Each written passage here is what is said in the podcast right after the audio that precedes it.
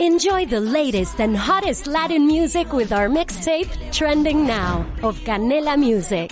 Don't miss out on the latest trends and hits that are setting the moment. Watch free on Canela TV. Presented by Verizon.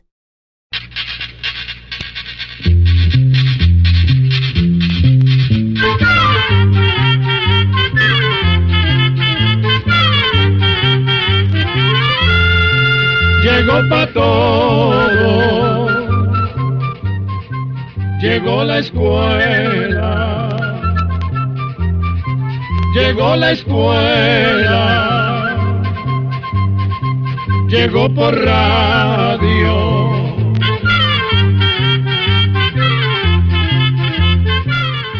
La música característica de nuestro programa nos invita, compañero, a disfrutar una vez más. El programa Oigamos la respuesta y siempre nos genera un sentimiento de amistad y de satisfacción compartir con ustedes. Precisamente con nuestro lema que dice, comprender lo comprensible es un derecho humano. En el programa de hoy nos preguntan si el cloro mata el coronavirus y si es dañino usar el cloro. Le contamos cómo sacarle semilla al repollo un amable oyente nos pregunta qué tan nutritivas son las zanahorias. Estimados amigos, acompáñennos en este espacio, no se nos despeguen y descubramos cosas nuevas en esta nueva edición. El señor Roger Abelardo Pérez García es el primer participante en Oigamos la Respuesta de hoy. Desde Managua, él nos dice lo siguiente. Quisiera saber si el agua con cloro mata el virus que causa el COVID-19 y qué cantidad debo de usar por galón de agua para poder suplantarlo por el alcohol en gel, ya que su precio es muy caro en mi país. También quiero saber si el uso de cloro no es dañino en estos casos. Oigamos la respuesta.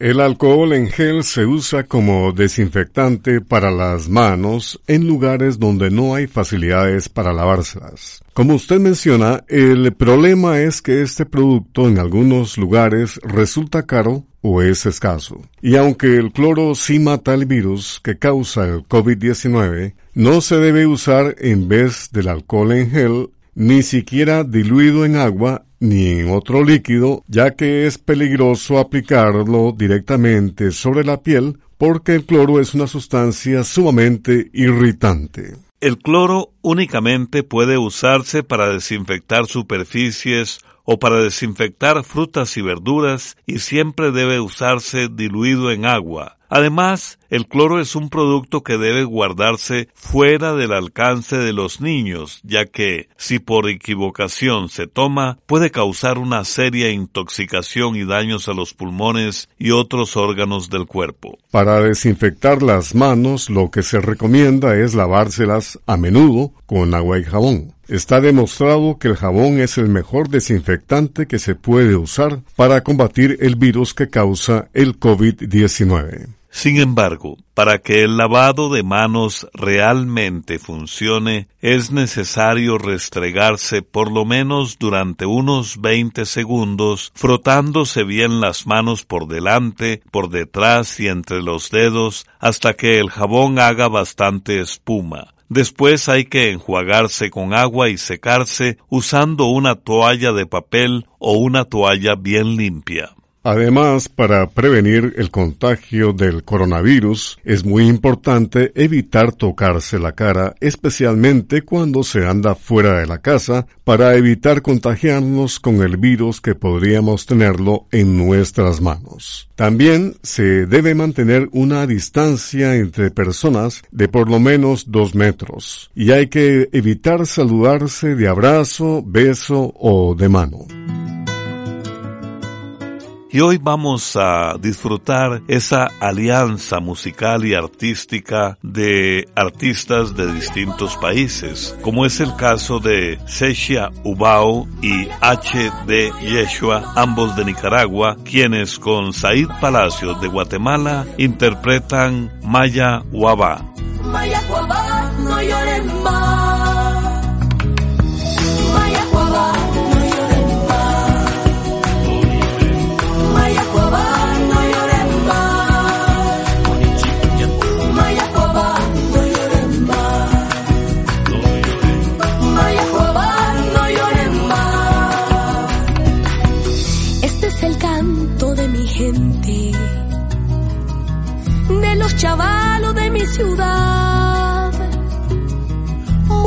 Tierra, probando suerte, donde los lleva su caminar.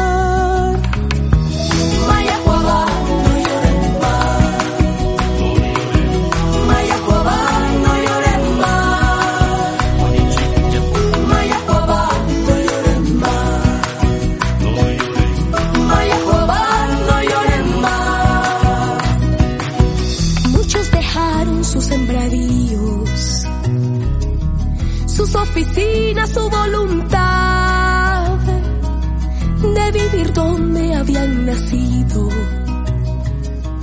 buscando un trozo de libertad.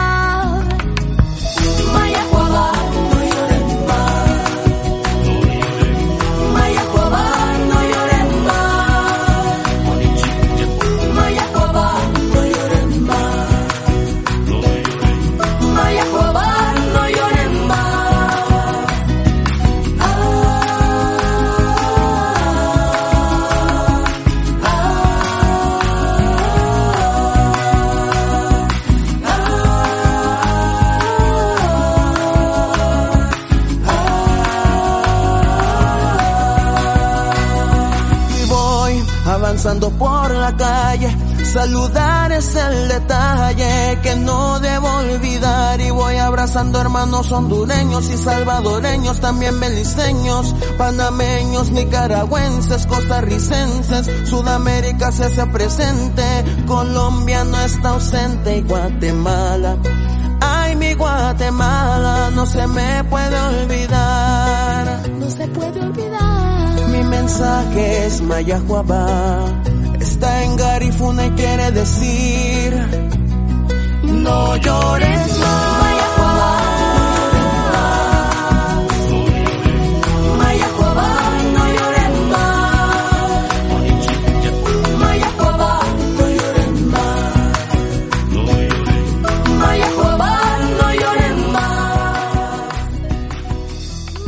Y hablando de algo que nos preocupa a todos, ¿cómo prevenimos el coronavirus? Oigamos la respuesta. limpiando las superficies de los objetos de uso diario, porque el coronavirus puede quedarse en esas superficies por un tiempo. Limpie objetos como perillas, apagadores, teléfonos, computadoras, gavetas, controles de televisión, el mostrador del negocio y más. También nos puede contactar al correo electrónico isq.org o encuéntrenos en Facebook como Oigamos la Respuesta. Continuamos con las consultas de ustedes, nuestros estimados oyentes. Aquí está una del señor Santos López. Nos ha enviado su mensaje por medio de WhatsApp y dice lo siguiente. Soy de Guampusirpe, en el Cabo, gracias a Dios, en Honduras, y quiero saber cómo puedo sacarle semilla al repollo. Escuchemos la respuesta. Para sacar semillas de las plantas de repollo, lo que hacen en algunos países es dejar el repollo sin cortarlo hasta el segundo año de sembrado, porque si no se corta, la planta florece y se pueden sacar las semillas. Pero el problema es que para que la planta de repollo florezca necesita de un tiempo largo con temperaturas frías. Esto se debe a que el repollo es una planta nativa de Europa, donde todos los años hay una época caliente y después una época muy fría. De manera que en nuestras tierras el repollo no florece porque las condiciones de clima no son las que requiere para florecer. Podría intentarse la producción de semillas, pero se necesitarían invernaderos muy costosos y mucha experiencia para poder darles a las plantas las condiciones que necesitan para florecer. En Estados Unidos, que es de donde comúnmente se traen las semillas, los repollos se tienen en invernaderos cerrados donde se controla el riego, la luz y las temperaturas. Son viveros que se especializan en la producción de semillas para la exportación. También puede contactarnos a través de un mensaje de WhatsApp al teléfono código de área 506, número 8485 5453. ¿Cuáles son los animales en peligro de extinción? Es la pregunta del joven Wilber Majano Nolasco, quien desde Morazán, El Salvador, nos ha hecho llegar a través del WhatsApp. Escuchemos la respuesta. Vamos a contarle que la extinción es un proceso natural en el que algunas especies de animales dejan de existir. Se calcula que actualmente sobreviven entre el 2 y el 4% de todos los animales que han vivido en los miles de millones de años que tiene el planeta Tierra de existir. Sin embargo, los científicos dicen que en los últimos cientos de años se han ido extinguiendo animales mucho más rápido. Y esto tiene que ver con las actividades de los seres humanos, tales como la cacería, la pesca, la deforestación, el uso de químicos en agricultura, enfermedades y epidemias. Actualmente hay cerca de 17.000 especies de plantas y animales que están en peligro de extinguirse, es decir, de desaparecer. Afortunadamente y gracias a las instituciones que velan por la conservación de la naturaleza, también hay casos de animales que han podido ser rescatados de la lista de animales que están en riesgo. Entre estos animales estaban el ibis chino, el águila cola blanca, el lobo gris de Norteamérica y el ganso de Hawái. Animales en peligro de extinción o de desaparecer hay en todo el mundo. Por ejemplo, aquí en nuestra Centroamérica, lamentablemente hay muchos animales en riesgo, tales como el manatí, la guacamaya verde limón, el mono congo, la rana arlequín, el mono ardilla, el oso hormiguero, el armadillo, el quetzal, la tortuga marina, los pumas y los jaguares. Hasta hoy las tortugas habían sobrevivido porque no se habían encontrado con la gente supuestamente inteligente en defensa de esta especie y en defensa de la naturaleza. Salvador Cardenal de Nicaragua, Tortugas. Maremotos y volcanes, meteoritos, glaciaciones las tortugas han sobrevivido terremotos, rayos, huracanes. Las tortugas han sobrevivido cataclismo, fieras y tsunamis. Las tortugas han sobrevivido hasta hoy porque no se habían encontrado con la gente supuestamente inteligente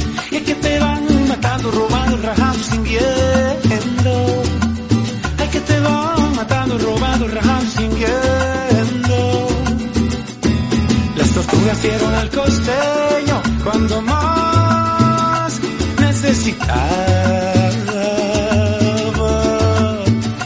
Carne, huevos y manteca. Con tortuga de care hicieron peine, brocha, ni pensapelo. Con los huevos de pasama hicieron la boquita de pasar el trago han sobrevivido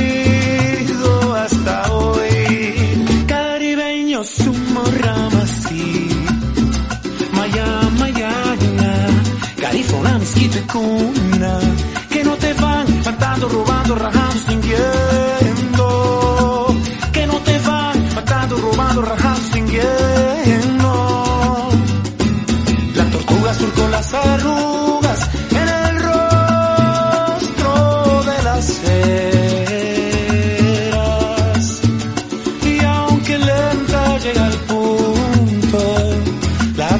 pare donde nace.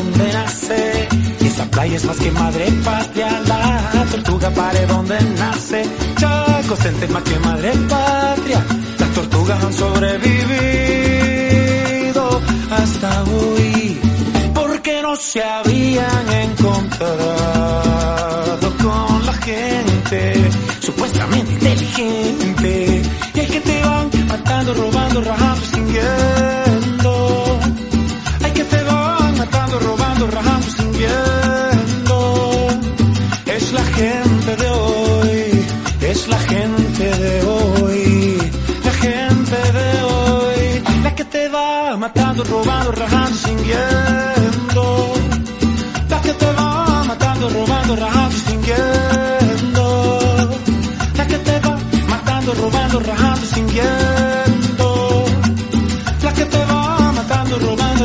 sintiendo.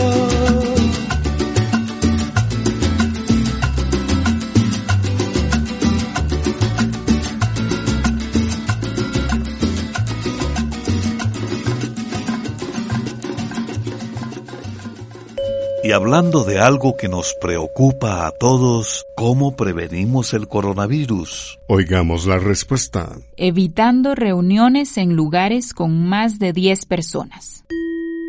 Y la pregunta que nos ha hecho llegar un amigo oyente desde la provincia de Punta Arenas en Costa Rica. ¿De dónde es originaria la zanahoria? Se dice que antes tenía otros colores distintos al naranja que tiene actualmente. ¿Es eso cierto? También quiero saber de las cualidades nutritivas de la zanahoria. Escuchemos la respuesta. Comenzaremos contándole que la zanahoria se empezó a cultivar como alimento hace unos 5.000 años en Asia, en lo que hoy en día son los países de Afganistán e Irán. Con el tiempo, los comerciantes árabes llevaron semillas de zanahoria a Asia, África y Europa, y tal como usted lo dice, las primeras variedades de zanahoria que se cultivaban eran de color morado, rosado, blanco o rojo. Eso cambió hace unos 400 años gracias a los holandeses que eran grandes productores de esta raíz, la zanahoria. Ellos hicieron un cruce entre variedades de zanahorias amarillas y rojas que dieron origen a cuatro clases de zanahorias de color naranja, que son las que más se consumen hoy día. Ahora bien, en cuanto a las propiedades alimenticias de la zanahoria, le diremos que tiene mucha fibra y agua. También tiene vitamina C y minerales como calcio y potasio. Además, esta raíz tiene una sustancia llamada beta-caroteno que es la que le da el característico color naranja a la zanahoria. El beta-caroteno se transforma en vitamina A en el cuerpo. La vitamina A ayuda a mantener la vista en buenas condiciones y fortalece el sistema de defensas del cuerpo. Pero a pesar de todas esas ventajas de las zanahorias, no conviene comerla en exceso, porque se puede llegar a sufrir de carotenosis. Esta condición se produce cuando se ingiere demasiado betacaroteno,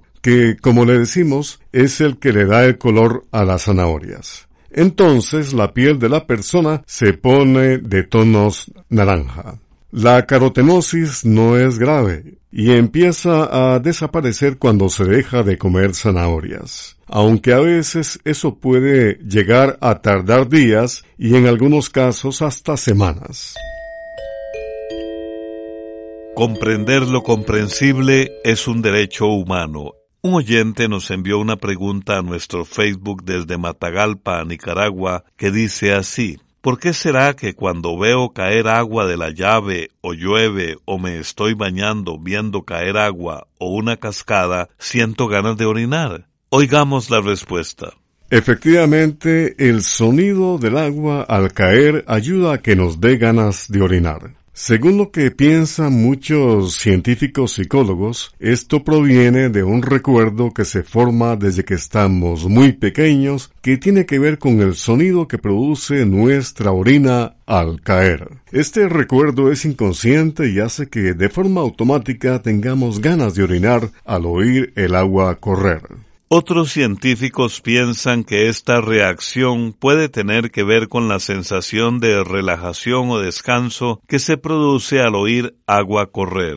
Al sentir ese descanso el cerebro manda una señal para que se aflojen los músculos que mantienen cerrado el lugar por donde sale la orina, y al aflojar sentimos ganas de orinar. Pero, aunque no se sepa bien la causa, el sonido del agua al caer es de mucha utilidad cuando se tiene dificultad para que un niño y hasta un adulto orinen. A veces tenemos el alma rota por muchas situaciones en la vida. El mensaje que nos deja escuchar Javier Solís con su canción Payaso. Vulgar hipocresía. Ante la gente oculto mi derrota. Payaso con careta de alegría. Pero tengo por dentro el alma rota en la pista fatal de mi destino. Una mala mujer cruzó el camino. Soy comparsa que juego con mi vida, pero siento que mi alma está perdida. Payaso,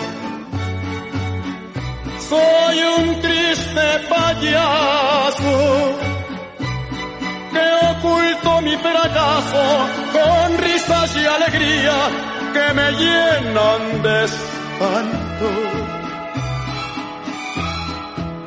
Payaso, soy un triste payaso que en medio de la noche me pierdo en la penumbra con mi risa y mi llanto. No puedo soportar mi careta. Ante el mundo estoy riendo y dentro de mi pecho mi corazón sufriendo.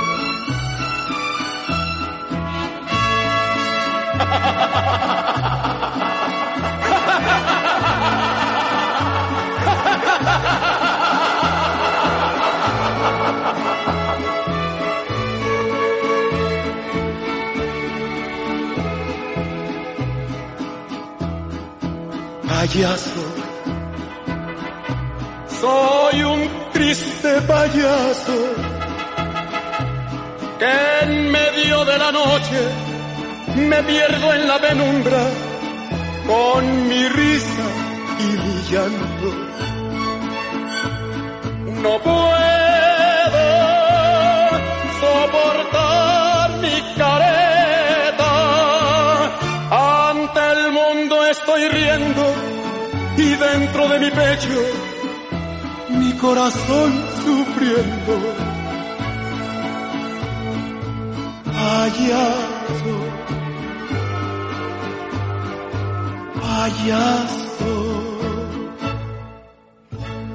La inolvidable voz del gran Javier Solís. Volvemos a Oigamos la respuesta. ¿Cuál es la diferencia entre purgantes, laxantes y desparasitantes? Es la pregunta que nos hizo el señor Isaac González Rovira, quien nos escucha en San Miguelito, Panamá. Oigamos la respuesta. Vamos a contarle que los purgantes se usan para limpiar el colon y los intestinos y su efecto es bastante fuerte. Por su parte, los laxantes hacen lo mismo y provocan una diarrea. Los laxantes se usan especialmente para ayudar a la persona a poder defecar con facilidad. Ahora bien, los antiparasitarios funcionan distinto porque su función es acabar con microorganismos como gusanos que pudieran estar viviendo en los intestinos. Es decir, que los parásitos no se mueren si uno toma laxantes o purgantes, pues se pegan a la pared del intestino y como quedan vivos, se reproducen.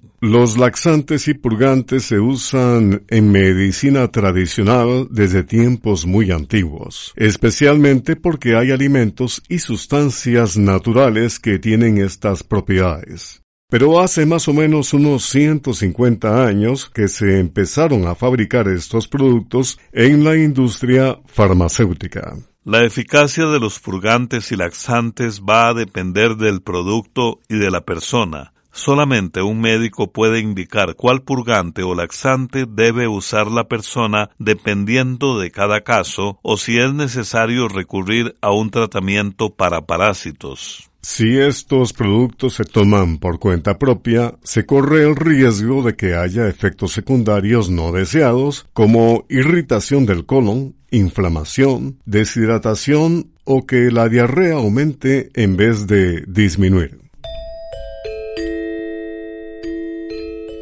Al concluir nuestro Oigamos la respuesta de hoy, una reflexión. De Rosa Luxemburgo, activista y política de Polonia, esta expresión, quien no se mueve, no siente las cadenas.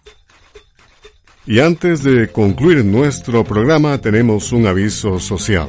La señora Vilma María López García nos ha escrito desde Nicaragua. Quiere comunicarse con su hermano José Noel López García, que desde hace 12 años vive en Costa Rica. Solicita a cualquier persona que conozca a José Noel López García que le diga que su hermana Vilma María López García quiere comunicarse con él. Repetimos, solicitamos a cualquier persona que conozca a José Noel López García que por favor le diga que su hermana Vilma María López García lo está buscando, que puede ponerse en contacto con nosotros o que puede llamar al teléfono 505 7556 7530. Repito el número telefónico 505-7556-7530. ¡No seas plástico! Es importante que diferenciemos dos conceptos, basura y residuo. Con el término basura nos referimos a cuando mezclamos distintos tipos de desechos, frutas, cartón, papel, bolsas plásticas, electrónicos que se revuelven y se contaminan unos con otros, quitándoles la posibilidad de separarlos para reutilizar o reciclar. Con el término residuo nos referimos a materiales o productos que no han sido revueltos con otros y que tienen la posibilidad de ser clasificados y separados para darles un nuevo uso o aprovechamiento. Por eso debemos conocer de qué están compuestos nuestros residuos y clasificarlos. Por ejemplo, los residuos sólidos pueden ser orgánicos e inorgánicos. Los residuos orgánicos son los que provienen de la naturaleza y ella misma los descompone mediante la acción de la luz solar, el agua, la humedad, los hongos, las bacterias y las lombrices. Los residuos orgánicos pueden tardar entre un día y tres semanas para descomponerse. Los residuos inorgánicos son aquellos productos que no se encuentran por sí solos en la naturaleza y la naturaleza tampoco sabe qué hacer con ellos. Dependiendo del origen y la composición, se les clasifica en reciclables, domésticos, electrónicos, etc. Tipos de residuos como el papel tardan aproximadamente dos semanas en degradarse, pero una lata puede tardar hasta 100 años, un recipiente plástico 500 años, un producto de estereofón hasta 1000 años, mientras que otros como el vidrio y el tetrabric superan por mucho al estereofón, es decir, más de 1000 años. No seas plástico. No asfixiemos más al planeta con nuestra basura. Recordá. Rechaza todo aquello que no necesites. Reducí tus compras. Recupera materiales. Reutiliza lo que tenés a tu alcance. Lleva tus residuos reciclables a un centro de acopio cercano para que puedan ser reciclados. No seas plástico una producción del Programa de Producción de Material Audiovisual y el Centro de Educación Ambiental de la Universidad Estatal a Distancia. En colaboración con el Instituto Centroamericano de Extensión de la Cultura, ICECU. Programa de Control 18. Y así llegamos al final del programa del día de hoy. Mándenos sus preguntas al apartado 2948-1000 San José, Costa Rica también puede enviarnos sus preguntas al correo electrónico isq.org o encuéntrenos en Facebook como Oigamos la Respuesta. Recuerde que comprender lo comprensible es un derecho humano.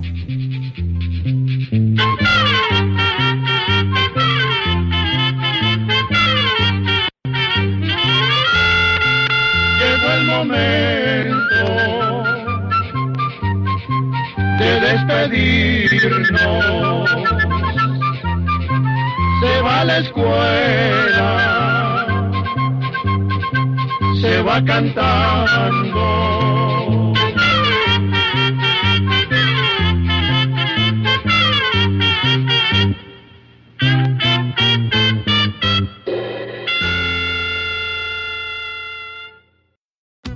Join us today during the Jeep Celebration event. Right now get 20% below MSRP for an average of 15178 under MSRP on the purchase of a 2023 Jeep Grand Cherokee Overland 4xE or Summit 4xE.